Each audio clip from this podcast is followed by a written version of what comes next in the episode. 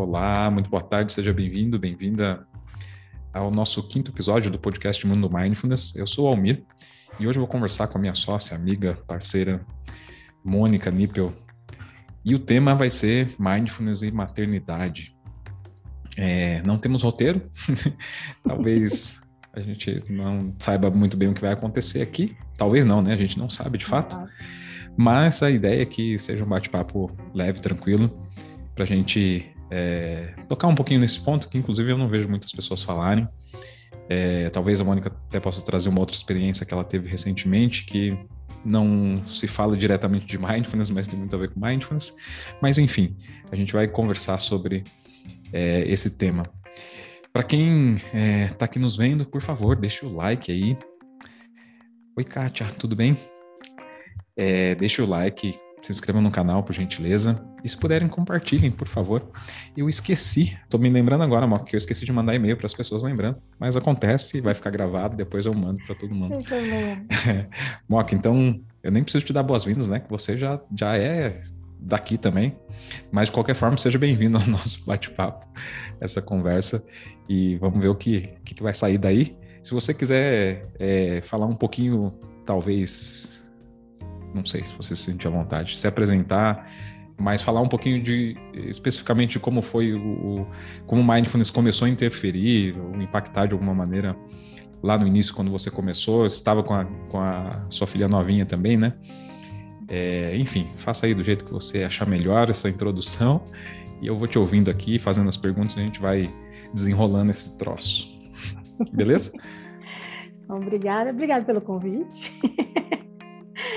É, bom, é, acho que eu vou começar primeiro porque quando a, eu sou mãe da Clara, né? Clara hoje tem oito anos, eu comecei a praticar mindfulness é, quando ela tinha oito meses, né?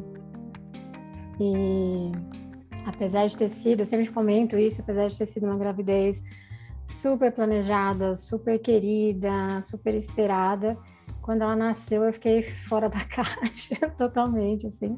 Só para introduzir também, tem um perfil aí já vinha de um histórico de, de crises de ansiedade e depressão e estava num momento super estável, estava tudo bem. Quando ela veio, realmente estava muito feliz, feliz no trabalho, estava tudo certo. Só que aí é, a chegada de, de um filho, a gente até postei isso esses dias, que a gente não tem ideia, né? A gente prepara quarto, a gente fica pensando se a gente vai conseguir trocar fralda, fazer dormir, se vai ter cólica, mas a gente olha muito pouco pra gente, assim, né? E eu nem sabia, na verdade, que Mindfulness ia fazer isso por mim. Quando o Marcelo, que é nosso amigo e, e psicólogo, me ofereceu para participar, né? Me ofereceu uma vaga lá na turma, falou, vamos lá fazer e tal eu perguntei para que que era mindfulness, ele disse, ah, é para ansiedade, para quem já teve depressão e tal. Ele me explicou mais ou menos, eu falei, mas meditar, não sei não, minha cabeça mil, fritando tal, e saindo, e estava aí nessa fase, já estava um pouco melhor, os três primeiros meses de nascimento do, do bebê são mais críticos, você não dorme e tal, mas ainda estava assim muito é, me sentindo muito perdida é, com a rotina, com a mudança, né? É uma mudança muito drástica quando o bebê nasce. E fui fazer o curso de mindfulness para e aí, poxa, as coisas que a gente já fala aqui sempre de conseguir é, olhar melhor para o que estava acontecendo, então gerenciar de uma forma melhor a ansiedade e tudo mais. Então eu fui recebendo os benefícios de mindfulness à medida que eu fui praticando, enfim. E aí é uma história muito longa, mas aí atendo só a Clara, o que, que eu vinha notando assim nos últimos anos, e isso ficou mais, mais intensificado agora na quarentena, que é, eu tinha um comportamento com ela que eu não eu não aprovava mas ele saía de forma automática, aquele famoso piloto automático que a gente fala sempre. Só que a gente fala para outras coisas, né? Quando a gente fala de mindfulness, sair do piloto automático, a gente fala de comer prestando atenção, de notar que você está agitado e tal. E eu fui notando que é, a, minha, a minha educação, né, a, educação que eu tive em casa foi uma educação semi-militar, né? A gente só não batia continência mas era bem rígido. Agora tô até achando que não é muito, mas é, sempre achei que era muito rígido. E queria fazer diferente com a Clara, mas quando eu via, eu já estava de farda, falando quem manda aqui nessa, nessa história sou eu, sabe? E, só que eu não gostava do resultado, assim, nunca. É, eu, só, só fazendo um. Desculpa te interromper, fazendo claro. um parênteses aí, só, só sinaliza que a farda não é farda de verdade, tá? Vai que alguém é. Né, não nos conhece me vi de farda de forma figurada, não é mesmo? E nada contra também quem é militar, mas é só ambientando aqui que eu bati ali a, a... É só uma força de expressão, né? É, o assim. estereótipo ali, né? E é, eu notava que o resultado que eu via na Clara é, não estava muito próximo, ela estava cada vez mais parecida comigo. E isso, para quem é mãe, dependendo das preocupações, né, da autocrítica que você tem, você não quer que seu filho pegue as coisas que você não faz, que são, não são muito legais, né? E eu comecei a perceber isso na Clara, além de notar que às vezes quando eu falava, ela dava uma tremidinha. Primeira vez que ela deu uma tremidinha, tipo, tô com medo da minha mãe, eu lembro que eu fiquei arrasada, assim, mal mesmo. E aí entra a história da, da mentoria, que é até o último podcast que a gente fez aqui, eu conversei com a Maíra, então deixa eu só dizer como é que eu cheguei até lá, a gente fala um pouquinho sobre ela também. É, um pouquinho antes de começar a pandemia, já estava fazendo terapia há algum tempo, uma coisa que estava me incomodando bastante era o lance da raiva. Quando eu percebia, eu já estava babando em cima da Clara. E ela tão pequena, e quando eu via de fora o que eu tinha falado para ela, às vezes de forma tão agressiva, aquilo, nossa, eu ficava muito mal depois, mas eu não, não conseguia fazer a, a pausa, sabe? A respirada antes. E aí me chicoteava, obviamente, por isso, né? Tipo, ai, que mãe horrorosa, porque é o tamanho da criança, como é que você fala assim? E aí, é, na terapia eu já vinha falando sobre isso, assim, sobre, poxa vida, não gosto de sentir raiva. Aí meu terapeuta falou assim, mas por que não sentir raiva? E eu falei, caramba, eu falo isso para todo mundo nos cursos, quando eu falo de mindfulness, olha para o que está aí. E eu não percebi que eu estava lutando muito contra esse sentimento. E, linkando lá com a minha infância, é, como meu pai era uma pessoa explosiva, minha mãe considerava muito feio a gente ter explosões também. Fora que nós éramos, né, somos duas meninas, então, fica, é, não sei se isso acontece na casa de todo mundo, mas em casa tinha uma história de não, não pode, né? Meninas não reagem dessa forma, meninas não gritam, né? Meninas não saem batendo a porta, meninas não sentem raiva. E aí eu passei muito tempo é, engolindo essa raiva. E ela estava vindo agora muito forte, assim. Eu percebia que era isso que não estava me deixando parar e olhar para aquela situação. E quando eu via, eu já estava descontrolada com a Clara. E aí na terapia ele falou: não, mas você pode sentir raiva. Eu comecei a ler sobre isso, comecei a. Tá, agora que eu já estou olhando para isso, como é que eu faço para fazer, né? Porque eu sei que está em mindfulness, a resposta está aqui, eu tenho essas ferramentas. Como é que eu faço para incorporar isso? Então eu comecei a contar para ela. Comecei a falar, olha, né, tem a semana da TPM, então olha, mamãe essa semana está azeda. Eu não quero brigar. Se eu falar alguma coisa que você fique chateado, que não foi legal, me avisa. Mas assim, a mamãe não está conseguindo controlar direito o que está falando porque eu fui preparando ela. E, opa, e em contrapartida, quando ela também tinha lá seus momentos de raiva, de frustração, eu falava isso para ela: tá tudo bem sentir raiva, me conta o que está acontecendo, eu posso te ajudar, sabe? E abri isso para ela também. Aí, é, pesquisando na internet, eu encontrei um perfil no Instagram que eu super recomendo, que é do Canto Maternar, da Maíra Soares e aí fui assistir uma live dela falando sobre criança interior. Era um assunto que eu nunca tinha ouvido falar.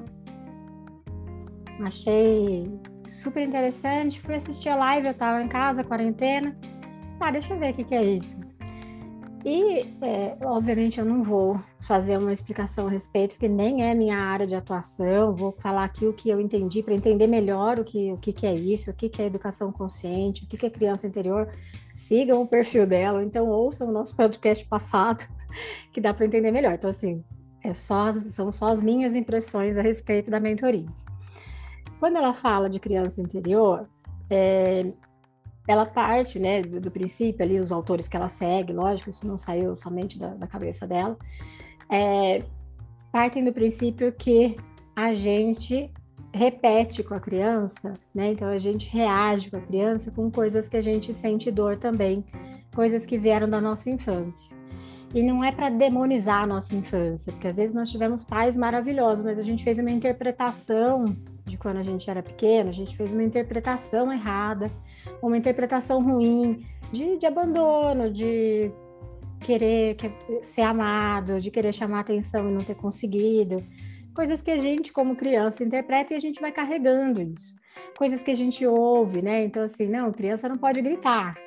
E aí, quando a Clara grita, é tipo assim, como assim você vai gritar se eu não pude? Entende? Então, assim, a minha raiva vinha maior porque estava mexendo naquela criança, Mônica, que teve vários pontos podados, não vistos, etc. E tá tudo bem com isso, eu honro totalmente a educação que minha mãe me deu, sou muito grata a tudo que ela fez, amo minha mãe. Inclusive, essa mentoria me fez ter uma conversa com ela que foi espetacular, mas existem feridas ali, e ficou muito claro para mim que essas feridas surgem agora com a Clara de forma estrondosa. Max, então, é, só para não perder esse ponto que você falou, e, e aí eu me, me, fiquei curioso também, né? Me deu curiosidade no seguinte sentido, de, de notar essas coisas. É, é, eram impressões que, aliás, são impressões que você teve a partir da mentoria e aí tendo mais consciência, ou seja, o que eu quero dizer é fazer um link que você falou antes do piloto automático, né? Você acha que é, é, essas coisas acabavam te ajudando, ou sendo gatilhos para que você atuasse no, no, no piloto automático ali, e ou seja, você não percebia que alguns comportamentos ou talvez é, a realização de coisas que você não gostaria de fazer, principalmente com a Clara, estavam acontecendo nesse sentido. Eu fiquei eh, na dúvida assim, se é uma coisa que já acontecia e você não conseguia perceber, é, parar aquilo, ou se realmente você começou a perceber depois, assim, como que foi isso? É, eu acho que até dá para você dar continuidade. Desculpa que eu é, até não. cortei sua linha de raciocínio, mas é só para ligar com o piloto automático lá. É, já tá ótimo. É, então, agora eu vejo que é, essas feridas, vou chamar assim, que é esse é o nome que a Maíra dá, que essas dores, essas coisas, elas ficaram guardadinhas ali, né? Então, eu não tinha percebido que esse era o gatilho, tanto que é, eu me ficava super incomodada de reagir dessa forma com a Clara, é, não de não ter o controle, porque controle a gente já entendeu que a gente não tem mesmo, né? Mas de falar, poxa, eu não consigo pensar antes de fazer um negócio desse, eu não consigo é, é, descobrir de onde vem essa dor, por que, que eu tô fazendo isso? Se eu acho que é errado e eu sofro depois que eu faço, por que, que eu tô fazendo, né? E assim, fazendo um paralelo com mindfulness, quando, como foi meu processo, né? Como que é? Não sei se para você acontece da mesma forma, mas é assim é, ciúmes. Vou dar um exemplo. Eu não sou ciumenta, mas vou dar um exemplo de ciúmes. É, uma amiga minha tem mais ciúmes, tinha na adolescência mais ciúmes com amigos do que com, com namorados. Então, sei lá, minha amiga saía com uma amiga dela, né?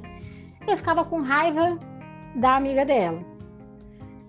E normalmente eu nem notava que era porque eu tava com ciúmes da minha amiga. Quando a gente começa a fazer mindfulness, é praticar e olhar pra gente tudo mais, terapia também ajuda, ok? Você tá ali, quando você sente ciúme, você pensa, hum, tá ruim. Primeiro você detecta que tá, que tá ruim. Você detecta que aquilo tá no seu corpo. Como é que o ciúme está lidando, tá, tá funcionando ali no seu corpo? Aí você pensa, ah tá, então eu estou sentindo raiva da menininha B, porque a minha amiga A está saindo com ela. Então eu não preciso sentir raiva da B, porque ela não fez nada, nem A, né? Eu tô me sentindo rejeitada, ah, então esses ciúmes vêm de um sentimento de rejeição.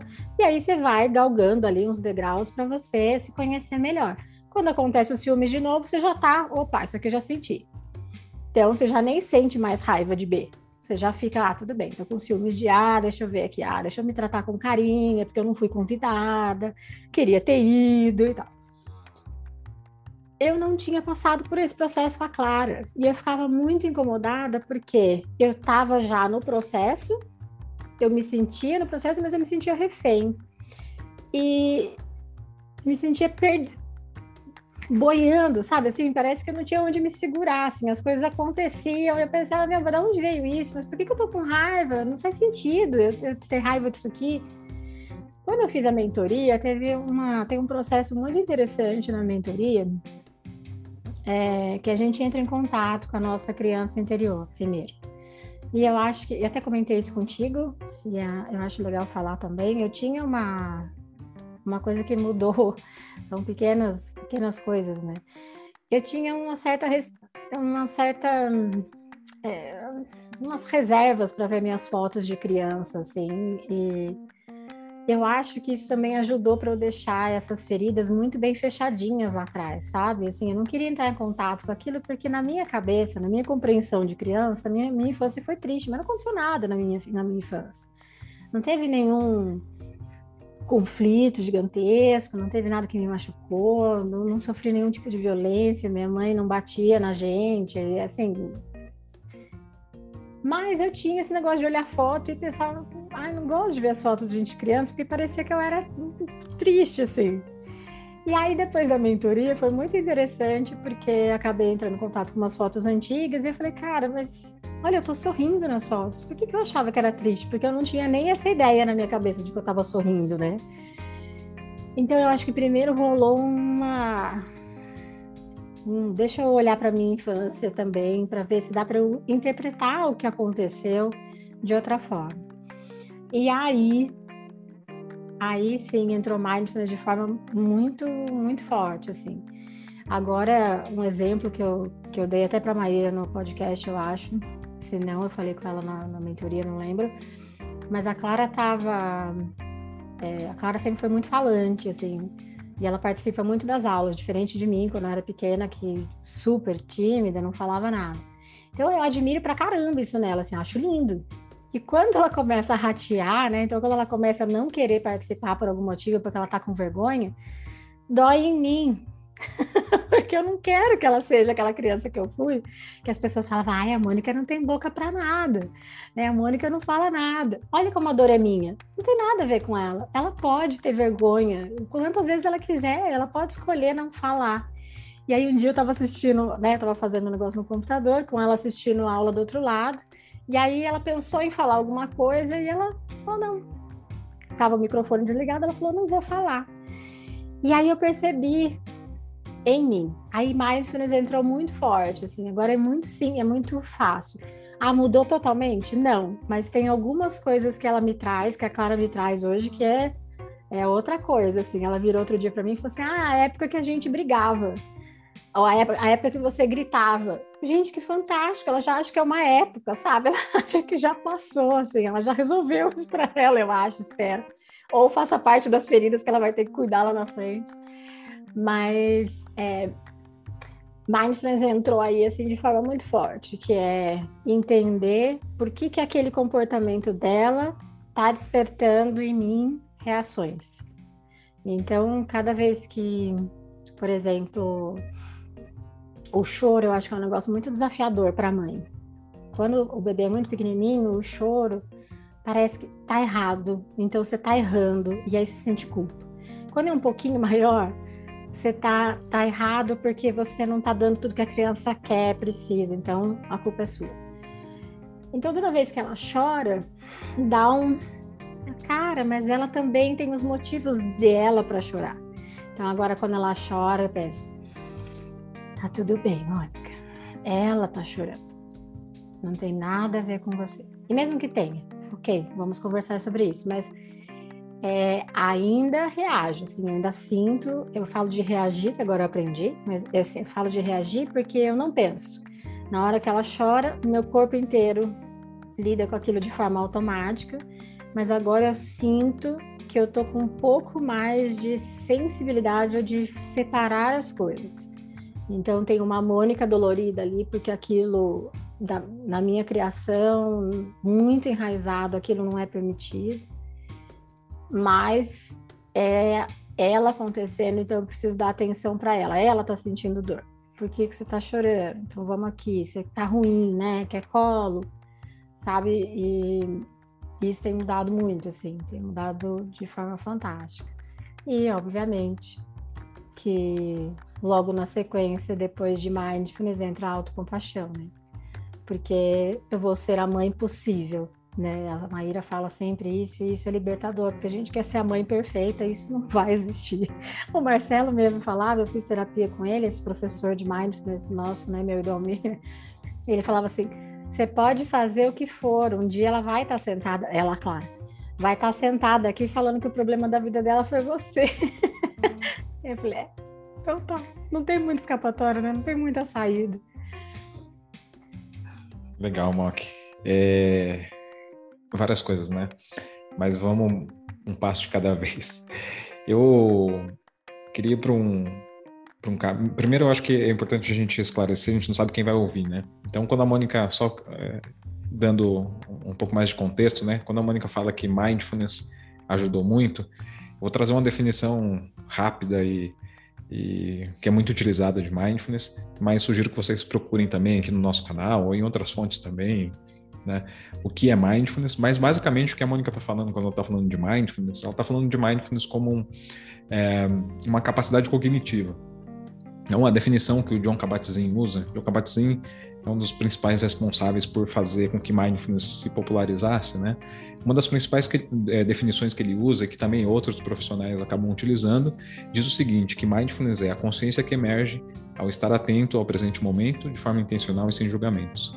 Ou seja, é um tipo de consciência específico que acaba surgindo quando a gente reúne essas e outras qualidades, né? Então, quando a Mônica está falando ali que mindfulness ajudou, mindfulness veio forte nisso, é justamente estar mais, a possibilidade de estar mais consciente dessa maneira específica, né?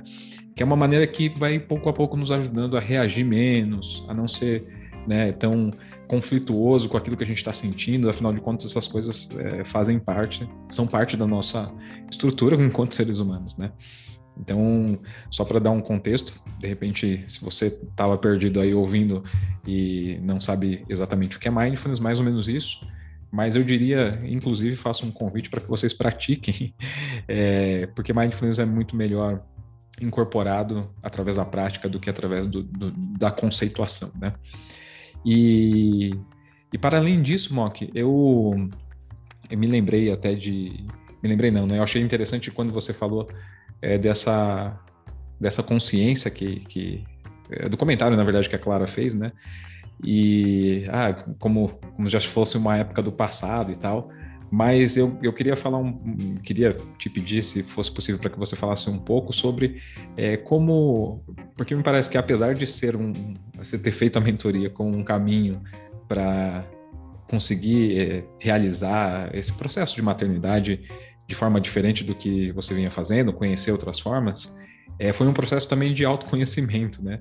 Então, acho que já tem um pouco do que você falou até, até agora, nesse sentido, mas é, o que mais que, se tem mais alguma coisa, né? O que mais que, que, que foi determinante nesse processo, assim, para que a coisa, na verdade, funcionasse também muito bem para você como como um processo de autoconhecimento, né? E não só como um reflexo na, na sua maternidade, na maternidade da. É sua maternidade ou a maternidade da Clara? Enfim, você me entendeu. Espero que as pessoas tenham entendido também.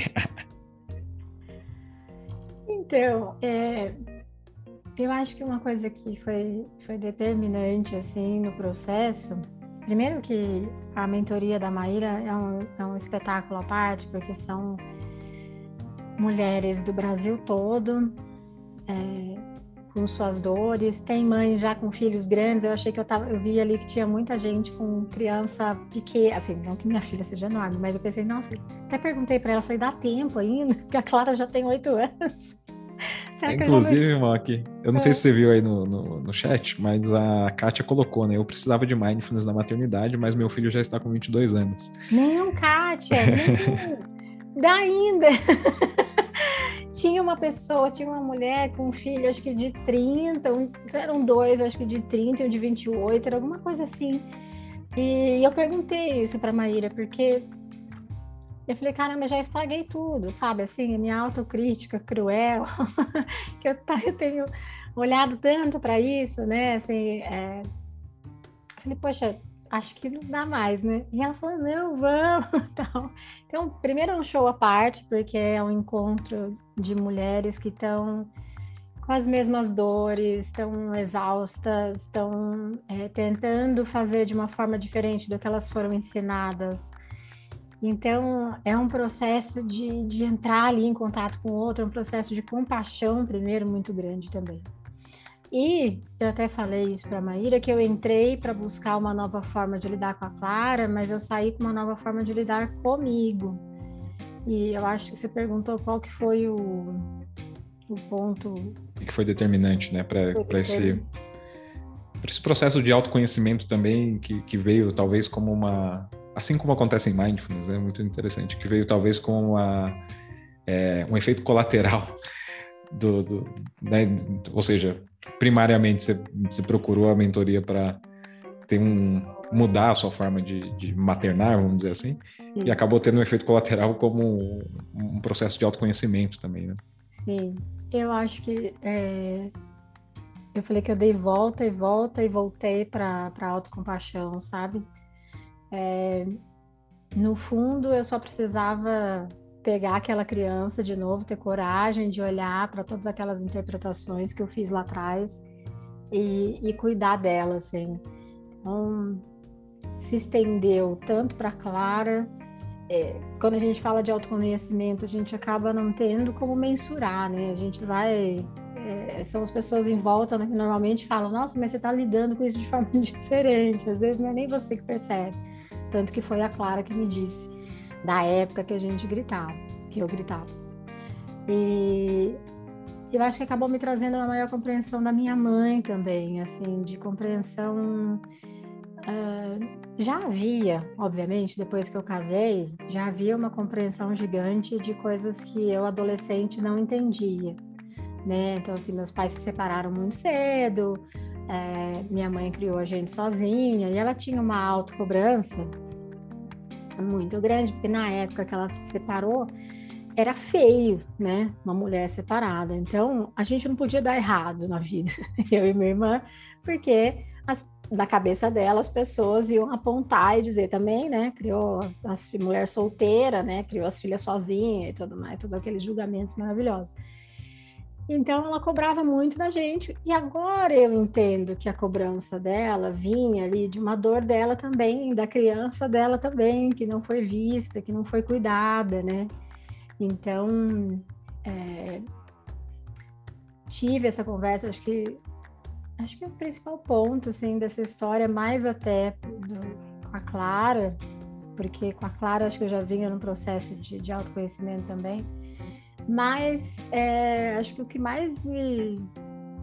A coisa que, que mais me surpreendeu foi, foi a, a, forma como o meu relacionamento com a minha mãe mudou, assim, sabe? De contar para ela que eu estava fazendo a mentoria, com toda a delicadeza para falar sobre isso, sem falar muito das minhas dores, mas é, falando para que ela se perdoasse, porque ela se cobra muito, ela acha que ela errou, que ela tinha que ter tido tempo e tal. E aí eu fui achando ali os pontos para ela, né, os pontos, as características positivas da educação que ela deu para gente, do carinho que ela deu para gente, do jeito dela e tudo mais. E eu acho que ela ficou melhor com ela em relação a isso. E, e a gente se, se ligou mais, sabe? Assim, gente sempre teve uma relação muito boa, depois de adulto, assim, de respeito. Até brinquei com a minha irmã, porque quando eu era pequena, minha... eu era muito quieta. porque a minha irmã era da pá virada, e aí a minha mãe brigava com ela. Então eu acho, não lembro disso, mas eu acho que eu via o que minha mãe não gostava que a minha irmã fizesse. E aí eu passei a não fazer. Então eu era aquela criança perfeita, que não dava trabalho nenhum, que ele não respondia, que. Por quê? Eu queria muito ser amada e eu via que daquele jeito que estava sendo feito não dava dando certo. Então eu nunca dei problema para minha mãe. Dizer que agora a gente está se dando bem é, é estranho até, porque a gente nunca brigou. Mas a gente está mais próxima, assim, tem mais conexão humana mesmo, de olhar para ela, de perceber que ali tinha um medo, de que tinha dores. E se existia alguma coisa para eu perdoar, e eu acho que já não tinha mais, que eu já tinha pensado em todas essas coisas antes, mas de ter deixado tudo isso, assim, sabe? De ter ficado agora só o. Tá, agora você precisa cuidar de você, porque eu tô ainda no chicote. Para Clara é uma era que passou. Mas eu ainda lembro dos gritos que eu dei e penso, ai, por que que eu. Às vezes vem flashes de coisas que hoje eu deveria ter, sabe? Assim, ai, você devia ter feito diferente isso aqui. Um exemplo que eu dei na. Aí, só um parênteses quando a gente fala de mudança né, na educação, só para deixar também coisas que eu estou falando do que eu aprendi, eu não tenho conhecimento, é, como fala assim, é, didático para passar isso para frente. Não é isso, por favor, vejam a Maíra. Mas o que, que ela traz? Ela fala sobre a educação tradicional e a diferença da educação tradicional com a educação consciente. A educação, a educação tradicional é essa: a criança não tem voz, ela não é vista, é, senta por quê? Porque eu quero, é, põe essa roupa porque eu tô mandando, é, isso aqui, quando, sabe aquela famosa frase? Quando você tiver sua casa, você faz o que você quiser, mas quando você tiver sobre o meu teto, quem manda aqui sou eu, isso aí. Na educação consciente, você vai olhar para a criança é, e eu tinha um medo disso, de ser permissiva. Mas você vai olhar na, na educação consciente, você vai olhar para a criança como um ser, né? É, um ser humano, assim como você, que tem dores, que tem é, expectativas, que tem, enfim, com toda a gama de sentimentos que você tem também. Então, é lógico que você vai colocar os limites, porque colocar limite é chato e ela vai chorar, tá tudo bem. A ideia de educação consciente não é você deixar a criança fazer tudo. É você colocar o limite, só que com respeito. Não é não porque eu não quero e quem manda aqui sou eu. É não porque isso aqui vai te machucar. Você percebe que se você for na beira ali da, né, ali na beirada, você pode cair. Entende? Tem uma conversa, tem uma explicação. E não, continua sendo não. Quando eu ouvi falar de educação consciente, eu fiquei com receio porque eu queria um caminho do meio. Me parecia antes da mentoria que só tinha ou permissividade ou militarismo, né? Assim, ou a permissividade ou quem manda que sou eu porque era isso que eu via, assim, sabe? Assim, e as pessoas que eu admirava mais como pais, amigos meus que tinham filhos, eram aqueles pais que conversavam junto, que sentavam com a criança, coisa que eu não conseguia fazer, porque quando eu via já estava fritando já. E achava que nunca fosse ser capaz também de fazer, sabe? Ah, isso aí é jeito deles. e você pode treinar, né? Mas, ok. Então, tem essa diferença, né, de, da, da educação tradicional da educação e da educação consciente. E quando eu comecei a ver que dava para eu colocar limites sem ser do jeito que eu conhecia, foi ficando tudo muito mais fácil, tudo mais fantástico, assim, sabe? De, poxa, eu consigo explicar. Criança testa, gente. Só que é, assim como a gente testa outros seres humanos. Tem uns exemplos ótimos, assim, de coisas que a gente faz com criança. Não sei se vocês já viram, tem um videozinho que tá um cara já, né, sei lá, dos seus 30, 40 anos, e ele tá, acho que no computador, fazendo alguma coisa. Aí chega, o que parece ser a esposa dele, sei lá, chega, tipo, puxa o computador da frente dele, veste uma blusa, assim, de qualquer jeito, sabe? Tipo, veste a blusa nele, Aí, acho que era uma banana, sei lá, tipo, descasca a banana e entuxa na boca do cara. E a gente fica chocado com aquilo, né? Tipo assim, como que a mulher faz isso com o cara, né? Só que é isso que a gente faz com as crianças, né? A gente não pergunta, a gente não conversa, a gente não explica, a gente arranca o brinquedo da mão, fala, não, agora é hora de tal coisa. E vai arrancando a roupa, ou pondo a roupa, tá frio, você vai empucando as coisas, e assim, é... quando você olha isso, você pensa, gente, tá tudo muito errado no jeito que eu tô fazendo. Lógico que eu não tô aqui quando a gente resolveu ter esse papo eu tenho um receio muito grande, principalmente porque é um assunto que eu estou mergulhando agora. É, tenho muito receio de. Parece que, tá, que eu estou ditando regra. E não é isso, é o que está dando certo para mim, para eu conseguir lidar, para eu conseguir olhar para as minhas dores, entender de onde vem aquela reatividade com coisas que. É uma coisa que me, me que eu já devia, não, não devia, mas que já era um sinal, né, de, de opa, tem mais coisa aí nessa cumbuca, porque quando eu via meus amigos brigando com os filhos deles, pelo mesmos motivos que eu brigaria com a Clara, eu pensava, ai, coitado, para que fazer isso com a criança? Só que eu fazia muito pior, então assim, por que que do filho do outro tá tudo bem e por que, que a Clara não pode fazer? Por que, que a Clara não é, ai, coitada da Mônica, você precisa falar com ela desse jeito? Não, para mim eu tinha total certeza que eu tinha que falar, que a gente tem a ideia de querer consertar o filho, né? Porque lá na frente, se eu não consertar isso agora, lá na frente ela vai. Não, não vai, amor. Porque você tá aqui, você tá dando a base, né? Então, não é para ditar regra. Eu estou começando esse processo. Comecei esse processo na pandemia, que foi quase que um intensivão, porque estou com ela 24 horas por dia, né? E então não estou para ditar regra de forma nenhuma. Eu estou me conhecendo, conhecendo essa nova nova forma é, de lidar. A diretora da, da escola da Clara, da, não da escola atual, de, da escola de educação infantil, que é a Sandra, fez curso com a gente, tudo mais ela sempre me falou frases que tinham a ver com a educação consciente. E o meu cérebro sempre pensava assim: ah, mas isso aí é permissividade. sempre. E a gente está tão focado, tão enraizado, tão condicionado, né? O piloto automático é tão forte que você nem sequer questiona, né? Você nem sequer questiona. Será que eu tô fazendo isso errado? Mas não tem outro jeito, eu só sei ser desse jeito, né? Tipo assim, eu só sei ser assim, vou morrer assim né? Gabriela, famosa. Só quem tem referência, esse aí. Ô, Mock, então, nossa, é, é, engraçado, né? Porque você vai falando, eu vou pensando aqui várias coisas, e inclusive foi uma boa ideia, eu acho, deixar aberto e não ter perguntas fechadas, porque a coisa vai se desenrolando, né? Mas o que eu. Uma das coisas que surgiram aqui enquanto você estava falando, né? É, e na verdade, talvez junto com uma. não uma preocupação, mas com uma questão ética de, de, de, dar um aviso também, porque é uma coisa que não acontece só nesse contexto. É, ela pode acontecer, inclusive, quando a gente começa um curso de mindfulness.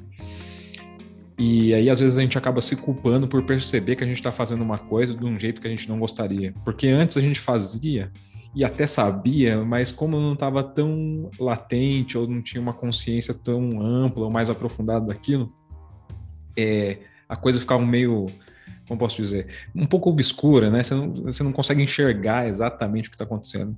E às vezes uma coisa que acontece, uma das coisas que acontece quando a gente começa a meditar, pela meditação é, mindfulness também ser um processo de autoobservação, é a gente notar algumas coisas que hum, você se depara com aquilo e aí é, esse é o primeiro passo, né? Então, é, queria fazer esse destaque de, de, de lembrar isso que às vezes, é, só o fato, mesmo que a gente não esteja meditando, mas talvez você perceba alguma coisa que está completamente diferente do que você gostaria que estivesse, é, é, importante valorizar isso também e tentar fazer o que a Mônica é, falou, né, de ir trabalhando um autocuidado, ali, um, uma autocompaixão, é, que também não, não, não tem a ver com permissividade.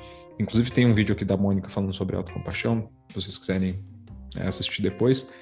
É, porque senão a gente entra em um outro processo mais automatizado, que é o processo de automutilação ali, né?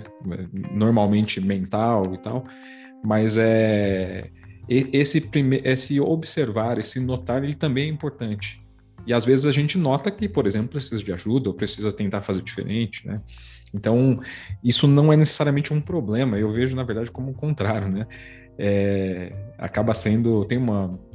Acho que até a gente. Eu falei isso, na, não sei se foi na última sessão da, do nosso encontro da comunidade. É uma frase que diz assim: para conseguir ver, ver a neve. Não, como é que era? É, para conseguir ver a neve, você, você tem que estar no frio. Ou seja, não tem muito jeito. Para aprender a lidar com a coisa, você vai ter que né, passar por aquilo de alguma maneira, né? Então, é, é, eu acho interessante fazer esse parênteses porque para a gente também tentar, e não estou falando que é fácil, que é simples, é só saber disso que vai dar tudo certo. É, mas é, tentar fazer esse exercício de autoobservação, direcionando também um olhar mais cuidadoso para você mesmo, para você mesmo, para que você consegue gerenciar isso pouco a pouco de uma outra maneira, né? E até lembrei do poema do buraco também, né? Depois eu vou procurar aqui e vou ler.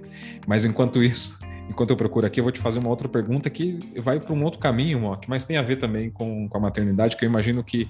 E, e não é, eu acho, só com a maternidade.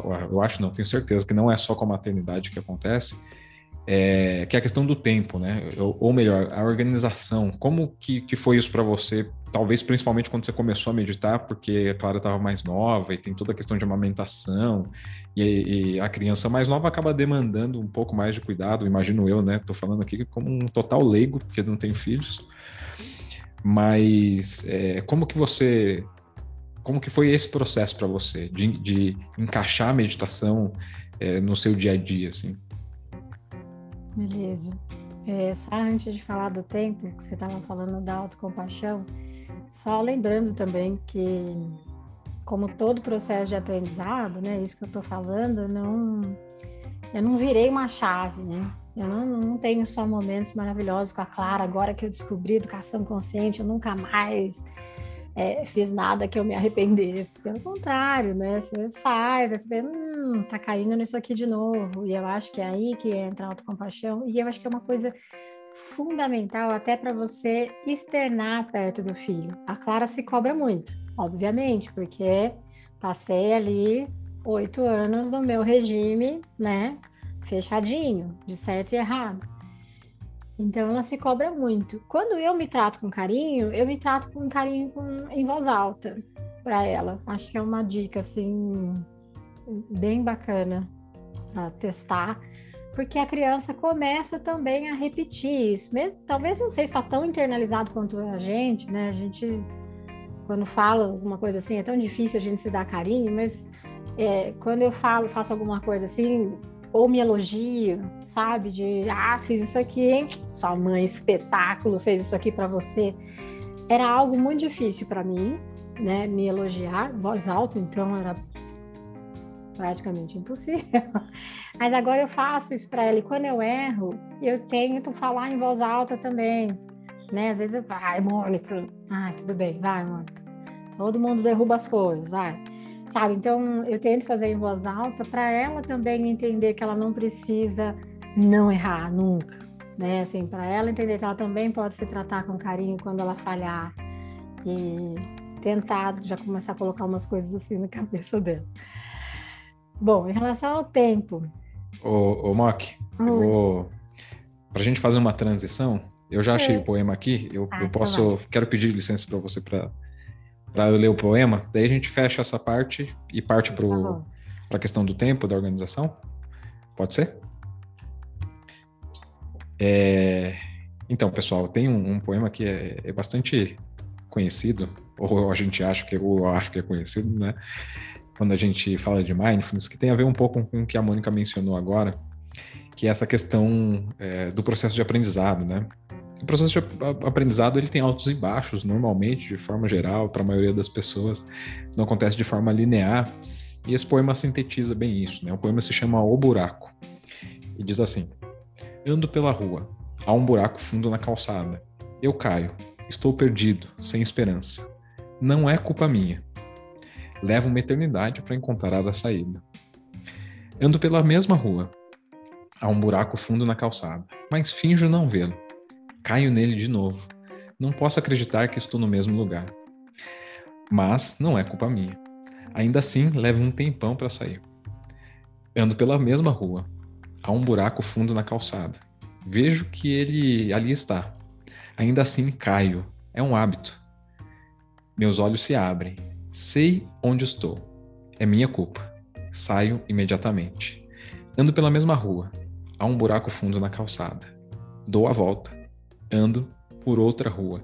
Esse, esse poema, né, um texto, ele é extraído do livro, é um livro chamado Livro Tibetano de Viver e Morrer. Depois procurem aí, é um livro bem bacana. É, eu acho que aí a gente fecha com a licença poética e, Mock, se você quiser comentar um pouquinho, então, como é essa questão da organização, do tempo, como foi e como é, né? Acho que você tem uma boa, um bom tempo aí, oito, nove anos quase, é, de interação entre a meditação e a maternidade. O que, que você pode trazer aí de interessante sobre isso? A gente cai no autocuidado de novo. É, no começo, naquela quero praticar. é, no começo me veio muita, muita frustração, assim, achei que, obviamente, na minha autocrítica maluca, de achar que eu não estava me empenhando o suficiente para conseguir, né? Mas a Clara tinha oito meses, como eu mencionei, então logo ela já estava engatinhando, é outro tipo de atenção e tal. E ela, eu sei que nem toda criança assim, mas ela tinha uma, um lance de dormir 12 horas. Ela dormia da meia-noite ao meio-dia e acabou. então, do meio-dia à meia-noite, era para ela, né? Então, assim, eu tinha ali das oito da manhã, a hora que eu acordava, até o meio-dia para fazer o que eu chamava de pós-guerra, assim, né? Que é tirar as coisas do chão, que é arrumar, fazer almoço, lavar roupa, etc. Coisas de casa. Quando ela foi ficando maior, e assim, obviamente não consegui colocar na minha, no meu dia a dia prática, não. Então, acho que isso contribuiu também para eu querer fazer tantas turmas de mindfulness. É, para quem não sabe, com o Marcelo, que foi nosso professor, eu fiz 17 turmas. Lento aprendizado, né? Demora para entender. Mas aquilo me fazia manter na prática. Então eu precisei de um grupo, né, que tinha ali uma hora certinha para eu ir lá, sentar e praticar. Então é, no começo foi isso. Quando ela estava um pouco maior, que ela já estava entendendo, tem um zafu, né? Tem uma almofadinha de meditação que às vezes ela senta também, ela vê que eu estou meditando. Ela senta, fica comigo. Eu, agora que ela está maior, eu tenho colocado uns aplicativos que tem é, algumas práticas infantis, então ela respeitam, agora tá mais fácil de eu falar, agora eu vou meditar, então espera, assim como eu vou pra esteira, como eu vou tomar banho. Antes não dava, né? Você toma banho com a criança ali para você. Então, na época que ela era menor, eu usava mais as práticas informais, que é escovar o dente, mindfulness, né? Ou seja, escovar o dente, prestando atenção na escovação, tentando trazer atenção para o momento presente. Então, eu fazia mais o que a gente chama nos cursos de prática informal que é tô fazendo uma caminhada no supermercado, sim, uma caminhada no supermercado é ótimo, né? Tô no supermercado fazendo compra. Vou ali no supermercado dar uma caminhada, já volto. ah, mas quem é mãe vai me entender que supermercado, quando você tem uma criança pequena, é quase um shopping. Não a podia perder a piada. Arrumado e feliz. Eu odiava o supermercado antes da Clara nascer, depois virou tipo shopping. Ai, nossa, o supermercado era uma era um momento de eu sou a Mônica sozinha, que vou deixar a Clara com a minha mãe para ir no supermercado. Então, era a parte divertida. Mas lá no supermercado não dava para eu parar, sentar e meditar, né? Até daria para fazer no carro, né? Mas, ok, não tive essa ideia. Fica aí a dica. Mas eu andava nas gôndolas tentando, porque a gente vai com a nossa mente, né? Ah, o que precisa comprar? Vou fazer isso aqui, vou comprar isso aqui para fazer tal prato, vou congelar isso aqui, enfim, a gente vai fazendo um planejamento ali no supermercado. Eu tentava trazer ali a atenção para aquilo que eu estava fazendo, para aquilo que eu estava olhando, enfim, tentar estar ali. E na hora de dormir, na hora de dormir era o que eu mais que eu mais praticava, assim, deitada mesmo, fazer escaneamento corporal, é, para quem está entrando no, no, mundo de mindfulness agora, escaneamento corporal é uma prática meditativa. Geralmente a gente faz ela deitada E a gente vai percebendo as sensações do nosso corpo, ou da cabeça para os pés, ou dos pés à cabeça. Então, notando a sensação de pé, tornozelo, panturrilha e tudo mais. A mente da gente sai, vai prestar atenção, vai pensar em outra coisa, o que, que eu tenho que fazer no dia seguinte. Geralmente a prática chegava até no máximo na cintura, não é mesmo? Porque você cansada, podrinha do jeito que estava, ia fazer deitada, mas era ali os meus 10 minutinhos de, de prática mais certeiros, assim de prática que a gente chama formal, que é essa que você tira uma parte do, do, do seu dia para é, escolher ali aonde você vai colocar a sua atenção e realmente praticar, né? Legal, Mock. É, eu, e aí, né, o, a sua fala me traz algumas reflexões importantes que tem a ver um pouco com o que a gente já falou, que é essa questão é, da regularidade na prática, às vezes, principalmente no começo, ou talvez não, não só principalmente no começo, mas é, é comum que a gente tenha uma autocobrança também, né? Porque é um, um padrão que a gente exerce em, em, outras atividades que a gente faz, que a gente está começando, é, ou sei lá, socialmente a gente também aprende que é desse jeito, ou é cobrado por isso, enfim. Pode ter inúmeros motivos, né? Mas é, eu também queria só chamar a atenção para esse ponto que desenvolver a consistência na prática meditativa, assim como outras coisas, se a gente for pensar, a maioria das pessoas tem dificuldade de ter uma, uma consistência logo de cara com atividade física, por exemplo, ou quando a gente vai mudar a alimentação, né? É, isso é muito comum. Então, é importante também que a gente tenha é, consciência de que é, é isso é parte do processo também de inserir a meditação ali na nossa rotina, né? E uma coisa que é legal a gente pensar é começar com um pouco, algo que seja sustentável. Cinco minutos, dez minutos, enfim. Né? Porque esses altos e baixos vão acontecer, a não ser que você seja né, uma pessoa é, muito disciplinada. Eles vão acontecer porque a vida está acontecendo e a vida vai trazer uma surpresa. Tem dia que a gente não pode meditar naquele horário que a gente está acostumado, tem dia que acontece um monte de coisa e a gente tem que mudar é, o que estava planejado.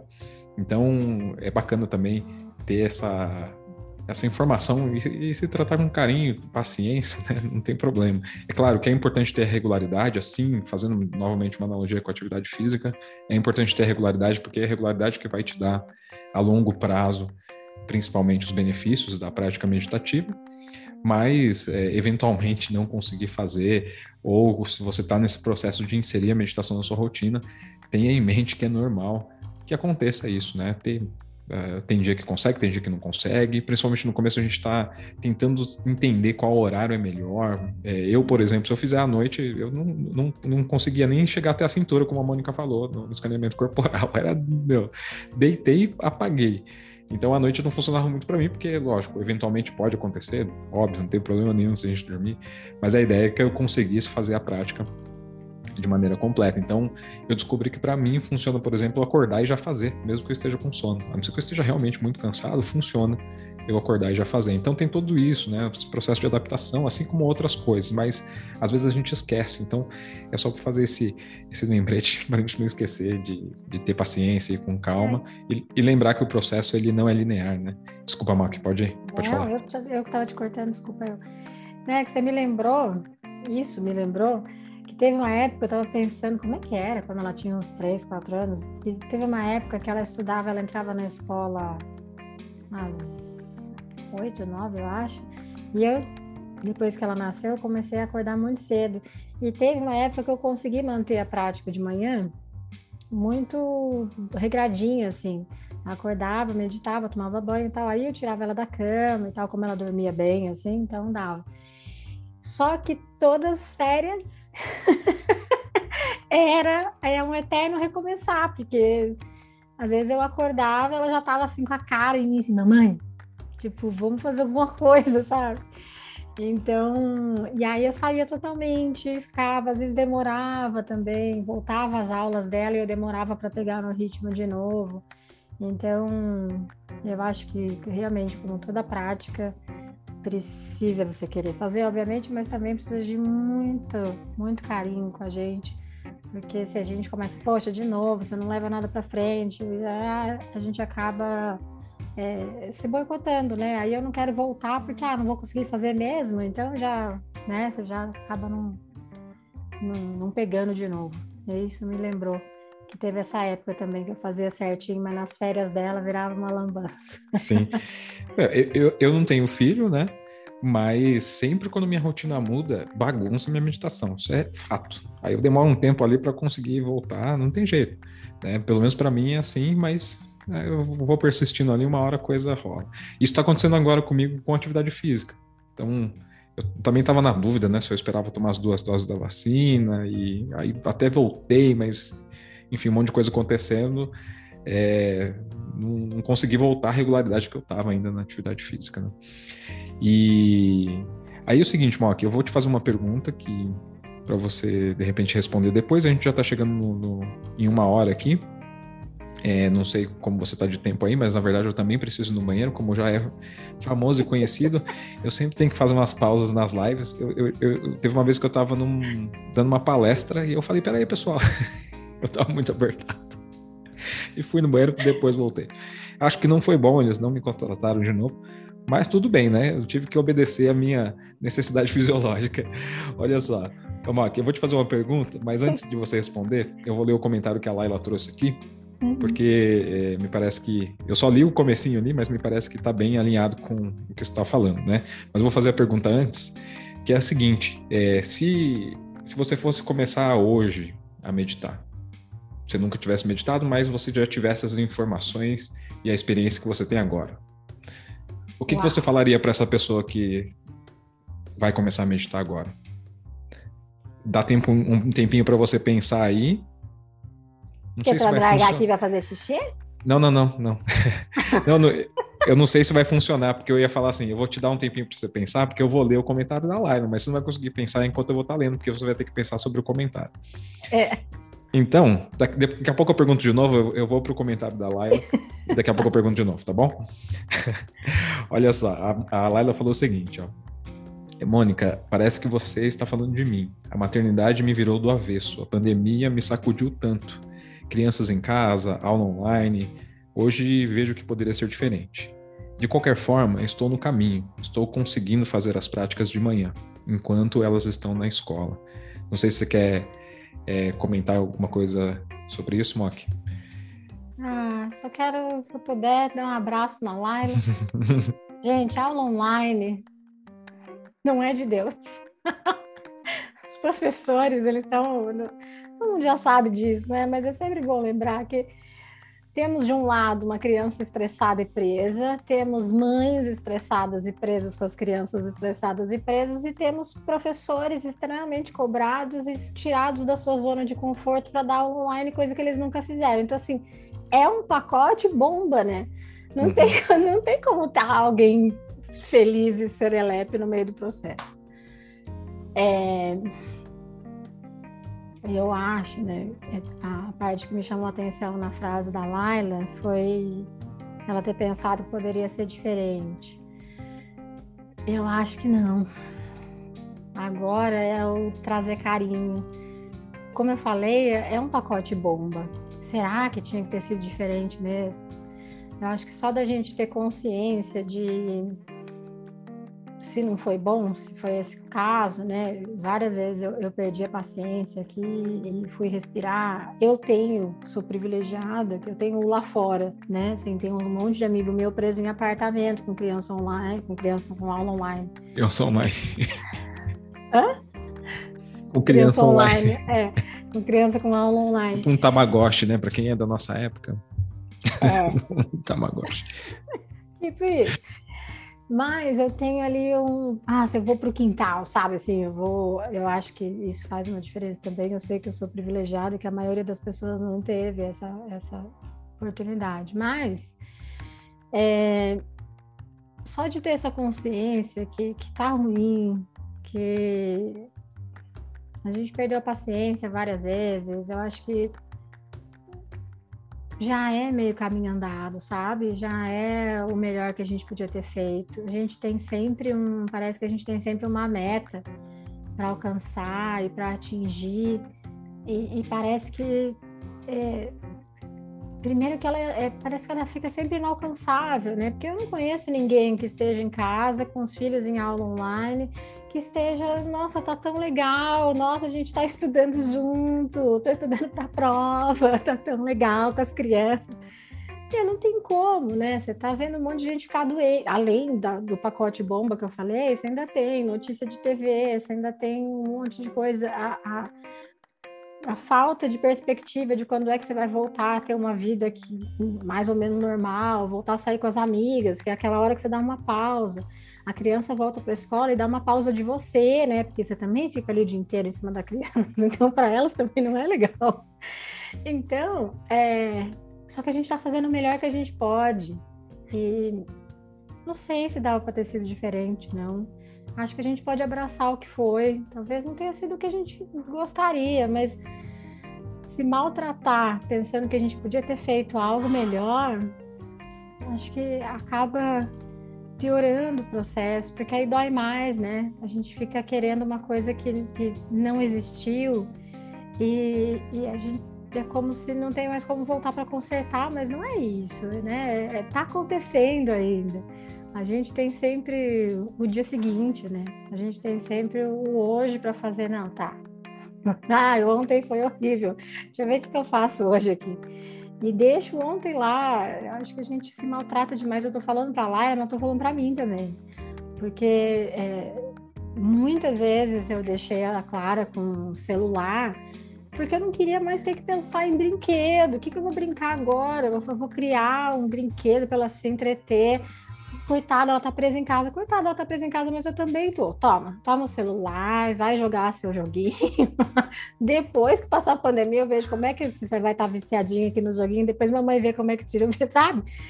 Porque tem hora que eu preciso respirar também. Ai, nossa, que horrível, Mônica. Você deixou a criança duas horas na frente do, do computador ou do celular.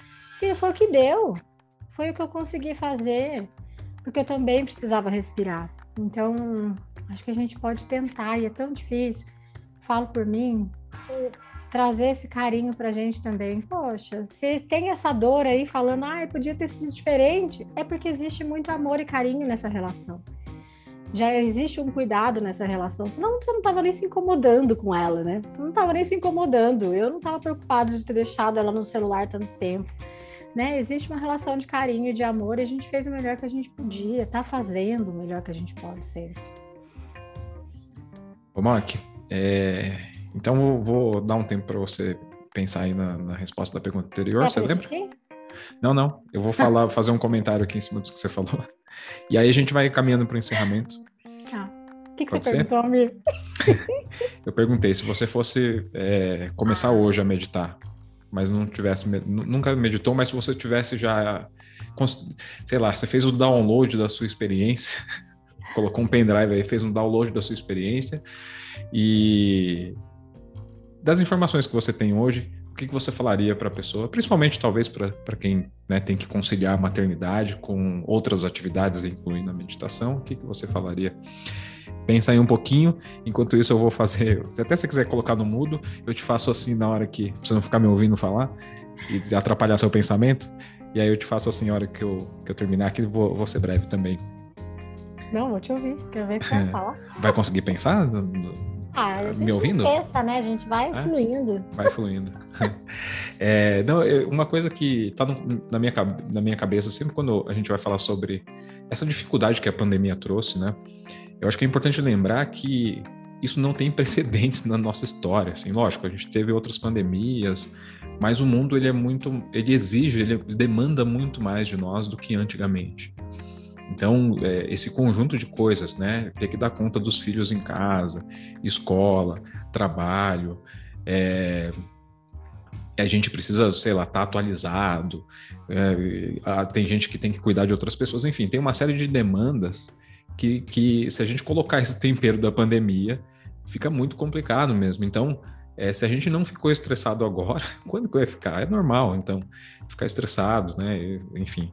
É, então, corroborando com o que a Mônica falou, é, levar isso em consideração, porque muitas vezes a gente também tem uma, uma cobrança que ela não é, como posso dizer, ela não é uma cobrança é, factível, né? É uma cobrança que está fora daquilo que pode ser atingido. Ou seja, a gente está no meio de uma pandemia e ainda assim a gente quer dar conta de tudo perfeitamente. Então, é, levar isso em consideração, porque na verdade é sempre um desafio e acho que mais do que nunca, né? Ainda mais vivendo no Brasil como está hoje, eu acho que é um desafio tremendo a gente dar conta de todas essas coisas. E uma outra coisa que tem a ver com isso também é o fato do que de tudo que a gente sente é, tem um motivo para existir. E por diversas razões, muitas vezes a gente acha que a gente não deve sentir o que a gente está sentindo, e aí a gente entra num processo de, de negação ou de, de supressão, é, ou de resistir àquilo, e em geral isso não ajuda. É, acaba, o que acaba acontecendo é que quanto mais a gente tenta suprimir ou afastar, isso ganha força e fica mais difícil de lidar com aquilo. E por último, é, tem a questão da gente é, a, a, nossa experiência, ela muitas vezes é o que possibilita com que a gente faça diferente no futuro ou nesse momento. Então, você já deve ter ouvido, por exemplo, pessoas falando que passaram por experiências muito difíceis na vida, mas de repente foi o maior é, período de aprendizado da vida dela. Né? É, a gente costuma, e é óbvio que isso é legítimo, mas a gente quer jogar para baixo do tapete aquilo que foi completamente desconfortável, ruim, né? mas não necessariamente é, isso é completamente descartável. Inclusive, talvez a gente só consiga olhar diferente agora pelo aquilo que é por ter vivido o que a gente já viveu até aqui. Né?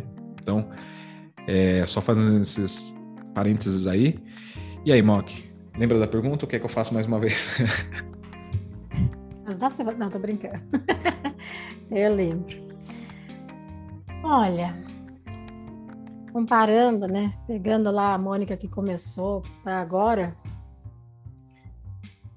Nossa, teve tanta mudança esse upload aí, o download, sei lá. É um arquivo de, de responsa, é um arquivo grande. Se você pudesse falar só uma coisa, vou, não sei se eu vou facilitar ou vou dificultar a sua vida. Ah, eu acho que. Eu acho que eu diria que é fácil Aliás, eu diria que é simples, né? A prática é simples, mas não é fácil. É... Primeiro que precisa ter coragem, porque mindfulness vai fazer com que você entre em contato exatamente com todos esses sentimentos, tudo que às vezes você não quer ver. É, a gente foge de sentimentos como inveja, como raiva, ah, alguns sentimentos nos foram ensinados que são errados, né? Então, é, semana, uns meses, inclusive, aconteceu um momento que eu senti muita inveja, muita inveja. E aí a primeira reação, né? A primeira, primeira coisa que vem na cabeça é não. Ai, que feio, Mônica, inveja não. Não, cara, eu queria aquilo ali também.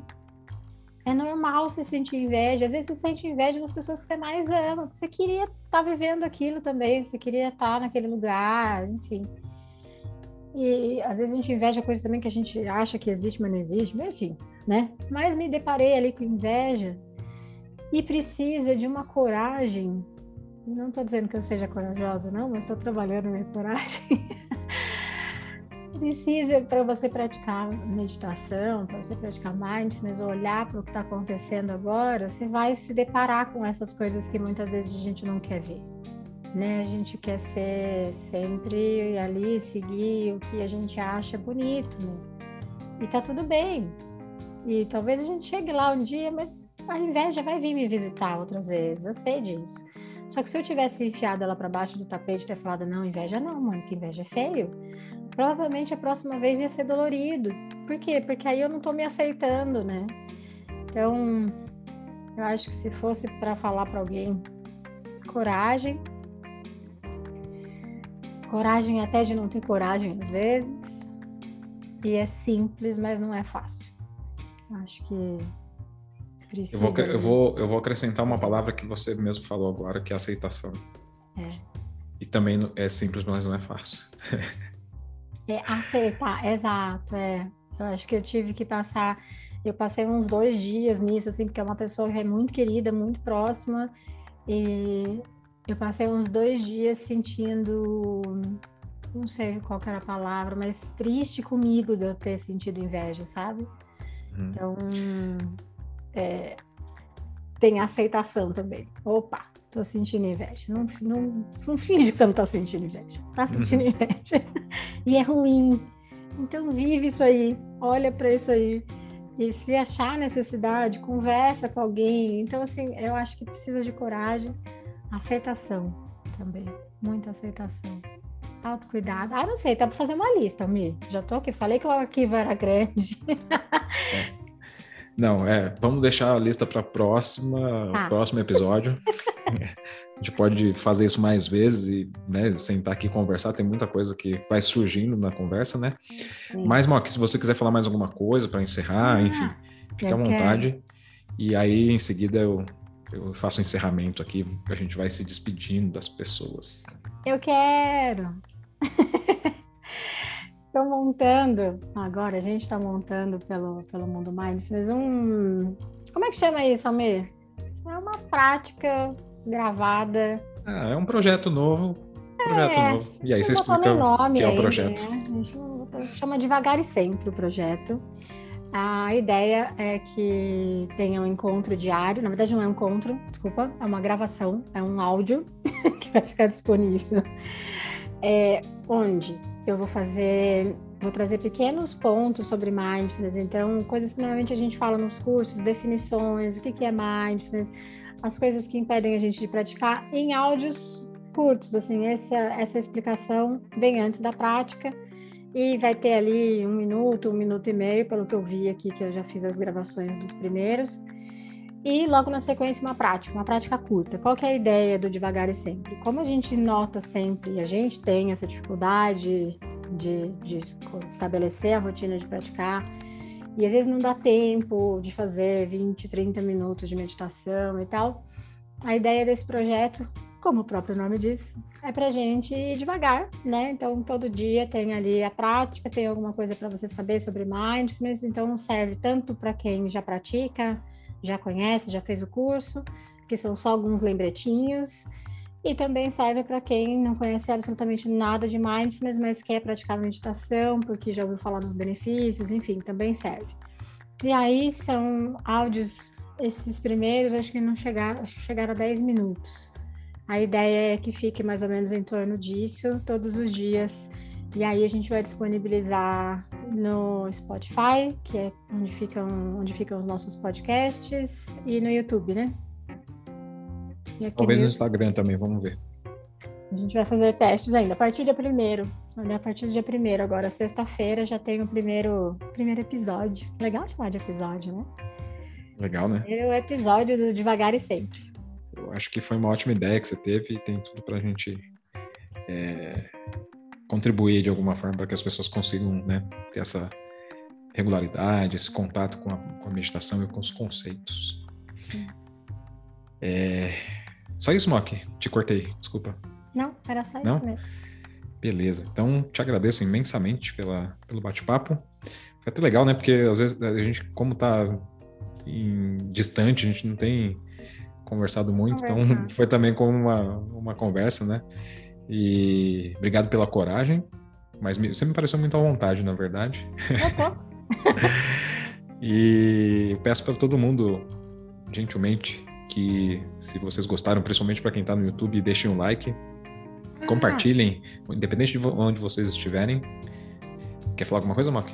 Eu quero, só para ressaltar, quem tiver interesse em saber de educação consciente, criança interior, tudo isso que eu mencionei aqui, dessa experiência que eu tive, estou tendo, enfim. É, só repetindo, o perfil da Maíra Soares é o Canto Maternar. E no Spotify ela tem um podcast com uma colega, chama Tenda Materna, o podcast, também é bem legal. Legal.